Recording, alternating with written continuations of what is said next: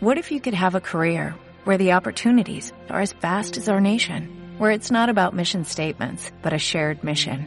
At U.S. Customs and Border Protection, we go beyond to protect more than borders, from ship to shore, air to ground, cities to local communities. CBP agents and officers are keeping people safe.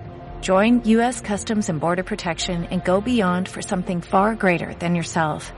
Learn more at cbp.gov/careers.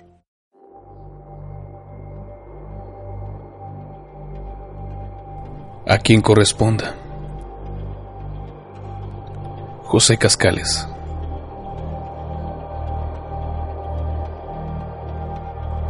Las dos primeras décadas del siglo XXI fueron las más prolíficas en el desarrollo tecnológico de la historia de la humanidad.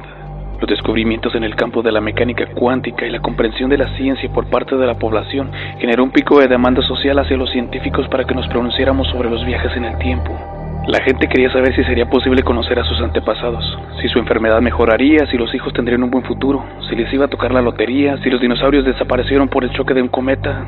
Hicimos todas las especulaciones, simulaciones y experimentaciones posibles. Desgraciadamente la física fue tosuda no queriendo cambiar sus leyes. Extenuados por el esfuerzo sentenciamos. Las teorías de viajes en el tiempo no son más que eso, teorías. El pasado es pasado y es imposible volver a él. El futuro es futuro y es inalcanzable. En aquellas reuniones algunos defendíamos otras alternativas para los viajes al futuro. Recuerdo el último rifirrafe. El futuro no está creado y existen infinitas posibilidades, infinitos caminos que se desarrollan de infinitas formas y no lo hemos descubierto. Hoy por hoy viajar al futuro es imposible, aunque existe otra posibilidad. No era la primera vez que utilizaba mi argumento, pero la comunidad ya estaba derrotada por las evidencias. Amigo Isaac, el futuro es influenciable por los hechos que acontecen, puede moldearse superficialmente, pero siempre surgen interacciones que modifican el comportamiento del tiempo y lo convierten en impredecible. Por eso es imposible ir al futuro. El doctor González utilizaba las conclusiones a modo de dogma. Yo me defendía. No hablo de máquinas, ni de entrelazamientos cuánticos, ni de cuerdas cósmicas, ni de agujeros de gusanos, ni pliegues del espacio-tiempo. Tampoco hablo de leyes imposibles de ejecutar. Hablo de cerrar los ojos y abrirlos cientos de años más tarde. Un viaje unidireccional sin posibilidad de retorno al pasado. Y me replicaban, tú y es imposible despertar en el futuro.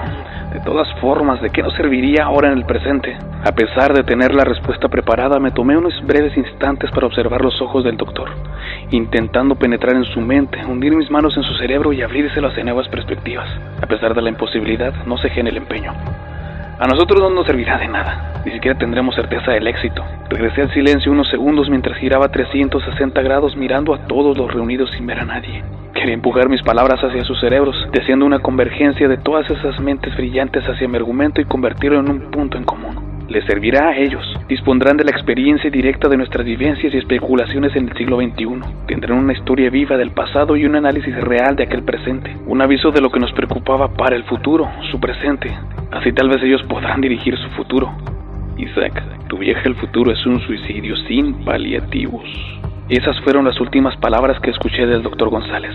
Me expulsaron del gabinete de asesores de la Organización Mundial de la Ciencia en ese preciso instante. Me largaron pero no estuve derrotado. Recluté un reducido equipo de creyentes que me ayudaron en mi empeño de ser el primer viajero al futuro. Gracias al SpaceX Corporation desarrollamos una cápsula espacial que se lanzó hacia la órbita del asteroide 2016 HO3 el 14 de febrero del año 2018. En su interior, un vaso Dewar para la criopreservación humana cedido y adaptado por Alcohol Life Extension Foundation, diseñado específicamente para albergar dos cuerpos completos de personas sumergidas en nitrógeno líquido a 77 grados Kelvin, menos 196 grados centígrados.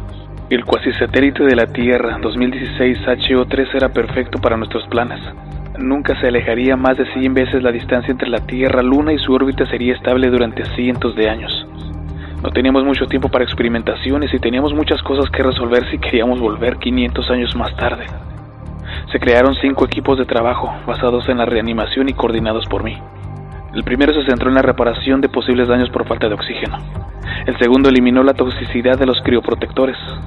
El tercero evitó las fracturas ocasionadas por la tensión térmica. El cuarto desarrolló la congelación de tejidos no vitrificados correctamente.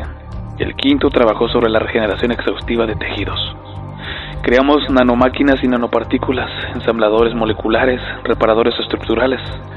una cantidad inmensa de organismos y dispositivos microscópicos que nos restablecerían la estructura celular y química a nivel molecular antes de la recuperación térmica. Lo conseguimos. Yo soy la prueba viviente de que el al futuro es, fue posible. En el año 2018 tenía 38 años y hoy, según lo que se lee en las pantallas, en el año 2518 sigo teniendo los mismos años, pero 500 años más viejo. Fatalmente un éxito no completo. Mi compañera no ha sobrevivido y su vaso de agua solo contiene restos óseos de lo que fue una persona. No sé lo que ha ocurrido, pero tampoco lo investigaré ni lo podré compartir con la humanidad del futuro. El futuro tomó una senda sin futuro y yo con él. Fin de la grabación. A quien corresponda.